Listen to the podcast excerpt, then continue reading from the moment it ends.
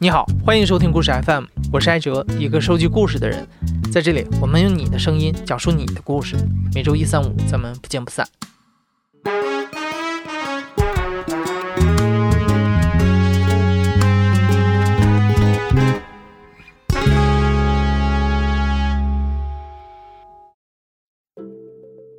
今天的讲述者啊，叫地主，他至今还记得自己最后一次去相亲的情景。那是在二零一二年，地主二十八岁，已经离开东北老家快十年了。当时地主一个人在广州打拼，还在当地贷款买了一套四十多平米的小房子。后来在父母的催婚攻势之下，他被迫开始了一次又一次的相亲，而最后的这一次，他的相亲对象是一位广东的单亲妈妈。我和我爱人认识的话是典型的那种相亲的模式。那是二零一二年的九月份，快到十一的时候，是在一个那个简餐的餐厅。我跟我介绍人见面的时候，他就问了我的情况，问得很很彻底，我都如实的来回答了。他听完之后就觉得，嗯。你的这种条件的话，在我这里的话，算是中等偏下一点点吧。然后我当时心里听了之后的话，就比较凉了一截。他后来就就问我择偶标准，我就说我要找一个比我大的。那个时候我的心智不是很成熟，我就想找一个比我大一点的，他可以照顾我更多一点，然后我更依赖他多一点。他就抬头望了我一眼，然后问我说：“那如果是一个带着孩子的话，你能接受吗？”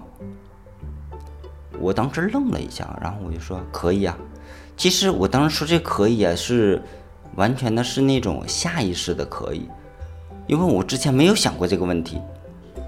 然后大概二十分钟以后吧，然后他就跟我说：“那这样吧，我们也不要改天了，我现在就打电话给他。”大概过了五六分钟吧，我我就见一个女的，然后就是穿着高跟鞋从那个楼梯上走下来。当时我记得很清楚，她穿了一件白色的衬衫，黑色的裙子，然后头发的话是比较长，扎着马尾辫，然后脸呢是那种鹅蛋型的，挺白的，眼睛大大的，是很温和的那种。亲和感特别特别的强。从上面走下来，我看他第一眼的话，就短短的三秒钟吧，我就觉得这个就是我想找的未来的做老婆的人，就是这个样子的。然后就这样子的话，他走过来，然后就坐在了我对面，和那个介绍人坐在了一起。我介绍人就把他之前问过我的那些问题，又再问了我一遍，还是那样子露骨。然后我这个相亲对象的话，就听了以后就觉得好尴尬呀。你你怎么能这么问？然后他就时不时就帮我解围哈，帮我打个岔呀，或者什么之类的。我就觉得啊，我说这个女孩太善良了，太善良了，我对她的好感非常非常的多。但是当时还是比较腼腆一些，也没有要什么手机号啊之类的，没有。我那个介绍人啊，第二天的时候给我打了个电话，呃，女孩子不是很同意，她觉得我太小了，呃，觉得我很不成熟。然后我就问她是说，我说你给能不能给我个机会，把她电话给我。然后她她推脱了，但是我很坚持，然后她就把电话号码给了我。我那天晚上的时候打电话给他，他很惊讶，寒暄了几句，但是我就发现他那个手机信号不是太好。他是做保险的，他是卖保险的。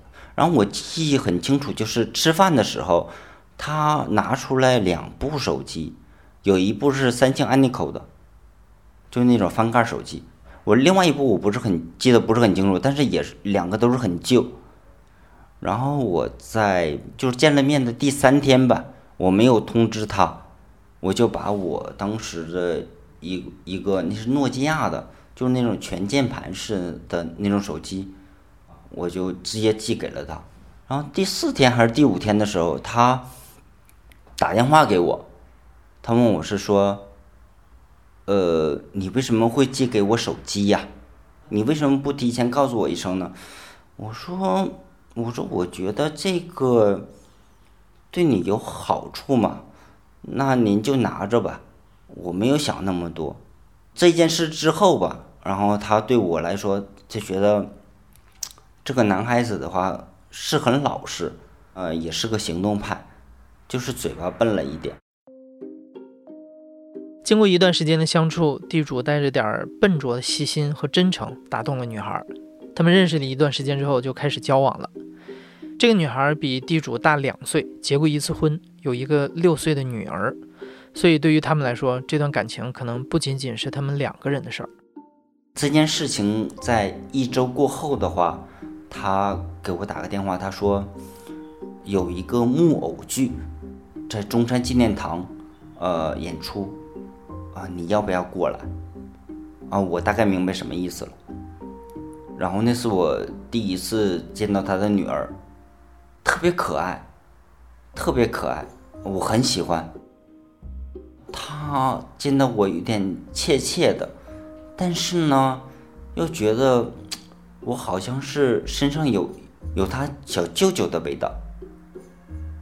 然后他又是很想去亲近我。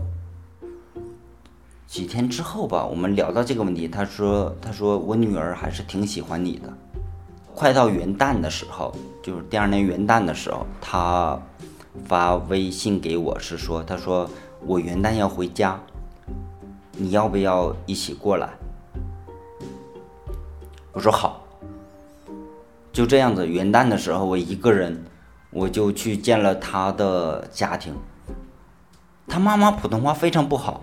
就是见了我寒暄了之后，然后吃完饭了之后的话，就跟我聊，跟我说，他说你要想好啊，他是一个带着孩子的，你是家里独生子哦，而且你家又那么远，你真的要想好啊。就这样，然后我我就说我就说没事儿，我说我想好了，我说想好了，他们家人对我也不是很看好。不是很看好，他们家人不看好的原因，其实现在想想很简单。第一点，我是东北人，啊，他是呃广东人，呃，距离太远了，他们担心的话，我会回到老家去，然后把他把他女儿带走。第二点的话，觉得我是独生子女，然后比较不成熟，可能给不了他女儿幸福。但是这段时间跟他接触这段时间的话，我没有跟家里透露半个字，就是我自己的父母没有透露半个字，因为我能想象得到，我父母的话知道了我我谈的对象是这个样子的条件的话，肯定是不同意的，啊，绝对是不同意的。我们是二零一二年九月份认识的，我二零一三年八月份的时候带着他回的东北，我就提前打了电话给他，我就说那个。我带着女朋友回家了，然后我我爸妈很开心，然后就提前就嗯准备了啊怎么怎么样，但是，我跟我女朋友讲是说我说我们我说我们回去，暂时你是一个带着孩子的一个单亲妈妈，这件事情先不要讲，你信我的先不要讲，嗯他是很有一点怀疑的，我到底是怎么想？我说你听我的就不要讲。就这样子，一共是七天的假期，在家里边七天。回到家的第二天，我爸爸请了基本上所有的亲戚吧到我家来吃饭。然后我爸那天喝多了，喝多了，因为在我爸觉得说：“哎呀，我儿子终于找到女朋友了，你看又长得这么漂亮，然后素质又高，又会说话，然后又非常懂事，各个方面都非常符合。”他们的未来儿媳妇的标准，喝多了之后送走了亲戚之后，我爸当时就，我记得很清楚，他穿着一双拖鞋，他把那个拖鞋脱下来之后当枕头，就在地上睡着了。我妈当时说，我妈说，你看你爸太开心了，你终于找到女朋友了。然后七天之后，我们回来了，回来了广广州市。我是先跟我妈打电话的，因为我妈比较温和一点。我说你们有没有觉得我女朋友很优秀啊？他说是啊，真的好优秀。我说那你有没有觉得她比我还大两岁呢？一个女孩子的话，大两岁的时候还没有结婚，你觉得这正常吗？让他说嗯，好像是有一点啊。我说那我告诉你吧，怎么回事？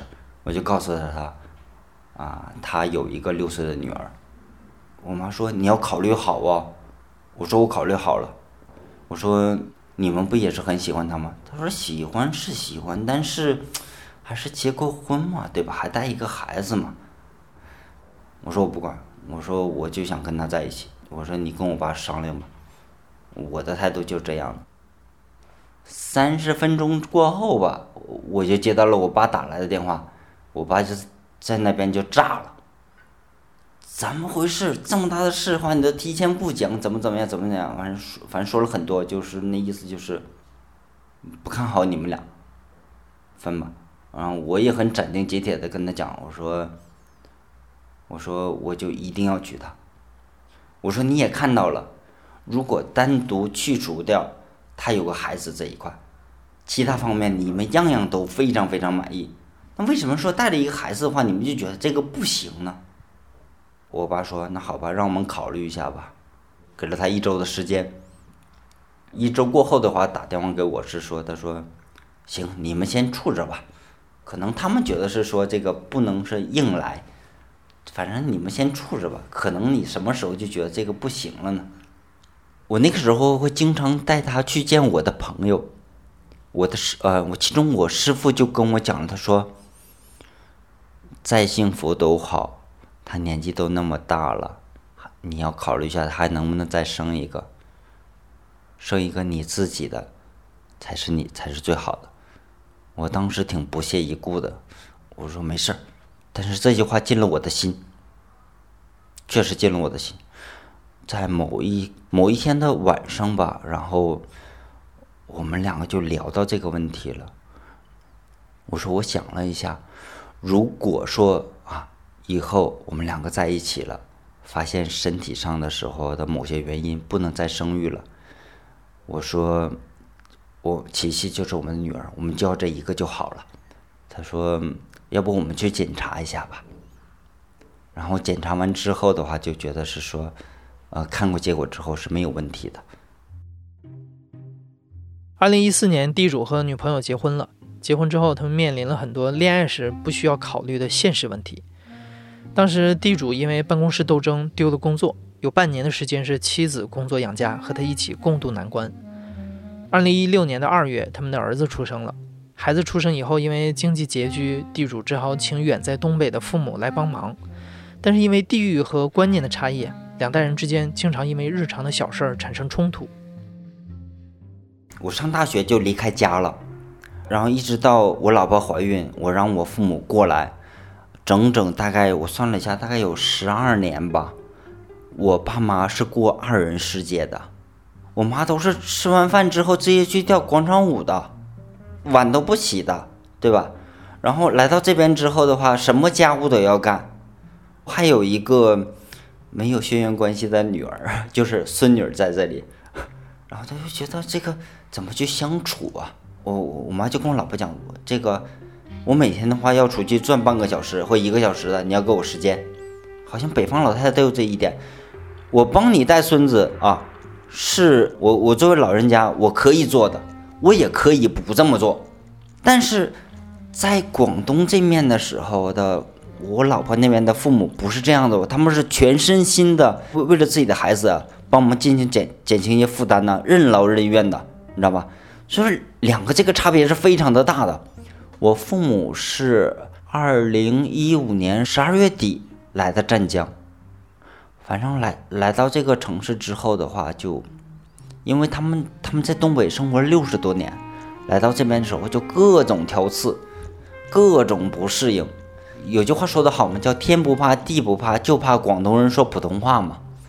我父母说东北话，他们是操着广式普通话。两个人买菜的时候都用我爸的话说太费劲了，我买个菜。后来我儿子出生了，出生了之后，哇，这个南北方分歧马上就出来了。东北那边说坐月子的话，非常的简单，什么喝小米粥啊，吃吃煮鸡蛋呐，然后稍稍再吃一点其他的一些配菜就好了，就这样子，反正就熬熬到三十天就可以了。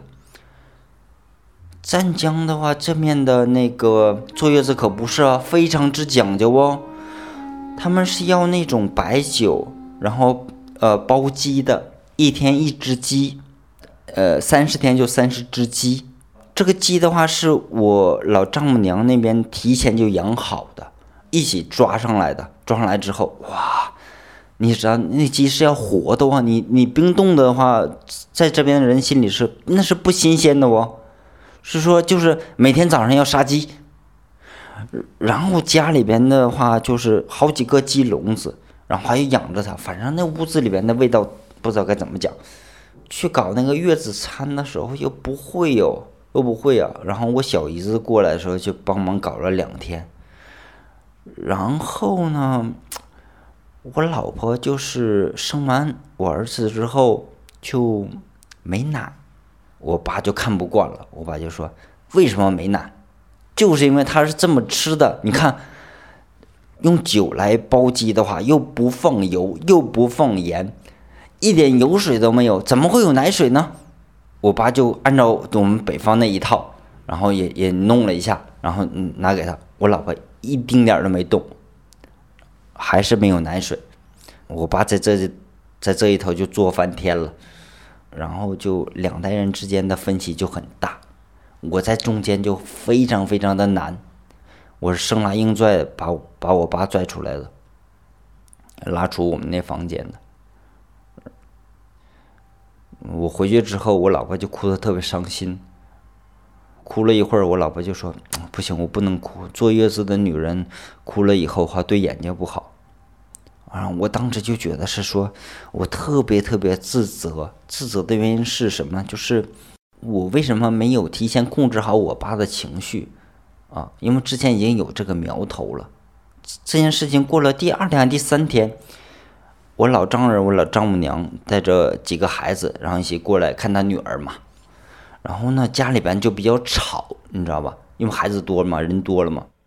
我爸就很不开心，就非常不开心，拉着脸子吧，然后就给我老丈人他们说话呀，或者干嘛的时候，要么就是不吭声。我岳父岳母的话，跟他主动来搭话，他也爱理不理的。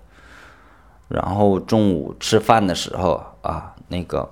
我妈在厨房炒菜，炒完菜之后端上来，她也没有请其他人过来吃饭，她就自己在那里吃了。那天晚上的时候，我不知道她怎么想的，他就进去的话，我在外面在烧水，我不知道，他就进去跟我老婆讲，他说：“哎呀，他说这个秀啊，你这个坐在坐月子需要安静，你看你父母的话还带着孩子这么多过来，太吵了。”他们什么时候走啊？奇葩吧？然后，然后我老婆说：“爸呀，话不能这么说。我爸我妈是过来看我的，也是来过来看看望孙子来着，对吧？他们在这话也不会待几天，而且带着孩子过来的话也热闹一下，这个是好事来着。然后后来我进了屋，我就发现气氛不对，我又把我爸拉走了。”我老婆的话就非常非常非常的生气，然后就恨不得要打我的那种的，因为她要发泄一下嘛。她就说：“我终于知道了，为什么我刚见到你的时候你是那个样子的，那么不懂事，情商那么低，不考虑别人的感受，想什么就说什么。你就在这样的家庭下长大的，你这样子的话太正常了。”然后就在那里哭得非常伤心。哭得非常伤心。我记得很清楚，就是，呃，陪产假的话只有七天，我陪完之后的话，然后我就要走。那天的话，那天我要我要走的时候，东西收拾好了，然后我老婆跟我说，她说：“你走了，咱们家的话，你看你爸你妈又不会照顾人，我一个人带着孩子。”啊，你爸又时不时的话这样子作一下，对吧？啊，怎么办呢？我说那不行啊，我说我还是要走啊。我说还是要出去赚钱呢。然后他就很舍不得我，我记得很清楚，就是他在床里面坐着，啊，他在床里面坐着，我我我坐在床边，他就这样子拉着我的胳膊。拉着我的胳膊跟我说：“他说，能不能再请假？再请假？他说，我真的很需要你。”我说：“我试试吧。”啊，结果不行。然后他说：“那没办法了，你你就走吧。”然后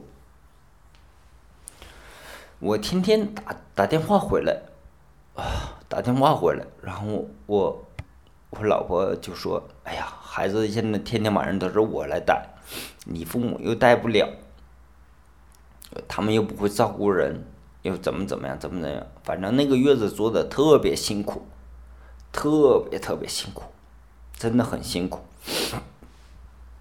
我觉着，我觉着这件事情我特别对不起我老婆，我现在脑子里都非常记得。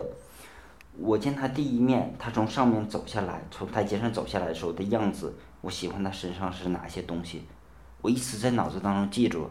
我觉得老天对我不薄，给了一个这样的一个啊女人做我的老婆。因为地主的岳父岳母在老家照顾着妻子弟弟的三个小孩，腾不出时间来帮忙，而家里的经济条件也不允许地主他们雇月嫂。地主的陪产假休完之后，要回到外地继续工作，就只能让妻子和父母在不断的小摩擦中彼此适应。这个争吵是不断的，然后加上那个女儿啊，我女儿那时候我女儿的话，她已经快十岁了，她很懂事，她从小就懂事，她那时候处在一个叛逆期。她在我们家的话，除了她妈妈以外，她谁都不怕，对吧？在她妈妈面前的话，特别特别乖，特别特别懂事，该干嘛就干嘛。对吧？她妈妈一不在的话，那基本上她想干嘛就干嘛啊，很多时候会顶撞顶撞我妈妈。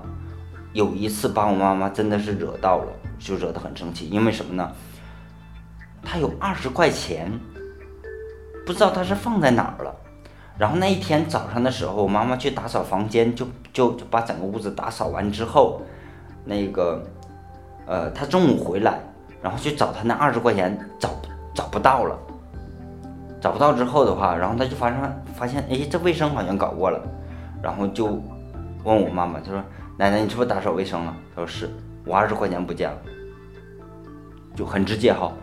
然后我妈说：“那我不知道啊，我也没拿呀。”然后他说：“你们反正反正钱没了。”哇塞，这一下子的话就把我妈就把我妈就惹到了。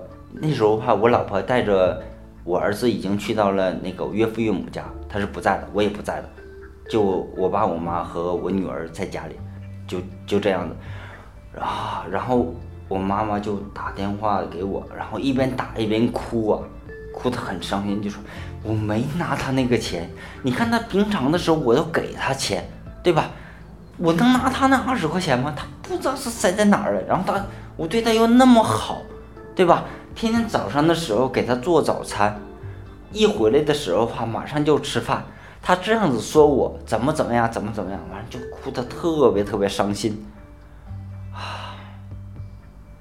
这个时候我心里就觉得，这个女儿跟我没有血缘关系啊。我说重了吧，怕我老婆不开心，觉着我们一家人针对她。那我不说她的话，我父母又是受害者，那长此以往下去怎么办呢？我非常非常的为难，然后我就把这件事情跟我老婆讲，我老婆是怎么处理？她拿起电话回去狠狠把我女儿骂了一顿，骂完她之后告诉她向奶奶去道歉，然后向着奶奶去道歉。紧接着，我们家有一个微信群，她在群里边。又把这件事情说了一下，怎么回事？怎么回事？啊，女儿做了哪些是不对的地方？不应该这样去顶撞奶奶，或者怎么怎么样？怎么怎么样？是你错了，就是你的问题。怎么样？就是一个态度吧。这件事情过后，我们家我们家基本上所有的事情，所有的事情都是我老婆来主持大局。慢慢的，慢慢的，我父母的话也会也也比较依赖我我老婆了。反正现在来讲吧，就是我父母在他在我父母的心目当中，我老婆的重要性和对于他们的好要远远胜过于我的。我爸爸的胃不好，然后每次吃饭的时候也跟他去讲啊，你这个。你们二老要好好的，要活着，要健康啊！你们健康之后的话，对于我和嘉林来讲的话，啊，是是最好最好的，对吧？晓之以理，动之以情吧。加上是说，当我爸想喝酒的时候，想吃什么啊咸的一些东西的时候，我老婆就及时就就拉过来跟他说：“爸，这个咱这个咱别吃了，咱忍一忍。”啊，很快就好了。你你你看你你看医生给你开这个疗程的药嘛，对吧？你现在一吃完这个，前面吃那些全部都完了，对不对？硬拉就拉到旁边了。我爸就筷子也够不着嘛。我爸我我爸会有些不开心，但是有句话来说叫什么？巴掌不打笑脸人嘛。后后来的时候，慢慢的慢慢的，哎，他我爸的胃就好了吧。他觉得哎，这很神奇啊，这个这个是有用的哦。很多北方人的脑子里都是这样子的啊，尤其东北人，感冒了吃药，输液打吊瓶，好了之后好接着接着喝。他对于啊南方广东这边时候的食疗食补的话是不屑一顾的，他不理解一个病从口入的这个，但是他现在是很理解了。慢慢过后的话，我在群里面经常能听到一些信息，哇，我就觉得我老婆成了我们家的家庭医生了，而且说什么的话，我父母都都是照着做的，非常非常的听话，特别特别听话。我父母到现在的话，就是，呃，健康情况比他们刚来的时候还要好。嗯，我妈妈，呃，在。去年过年的时候就跟我讲，她说我和你爸来南方对了，来到南方的话能多活几年。然后紧接着会说，他说你找一个这样的老婆，真的是咱们家的幸运。我的那些老同事在东北的老同事，哇，现在都很羡慕我。他说尤其是你爸，你知道你爸吗？多嘚瑟吗？我说怎么了？前天的时候你爸穿着短袖去了海边儿。拿着手机拍了好多照片和视频，然后话就发到那个东北的那个他们同学群里面去。啊，你看看，这还是南风好啊！现在十二月哦，家里边那么冷，你看我在这边还穿着短袖呢。拍了木瓜，拍完之后就跟你说：“老铁们，你们看一下，这就是木瓜。”反正一个劲儿的显摆。然后在去年的时候，去年的时候，呃，我父母把。东北的房子卖掉了，然后在湛江市买了一套房子，然后我们分开住了，然后现在啊，天下太平了，一片祥和，我的天哪，真的是啊，好幸福，非常的幸福。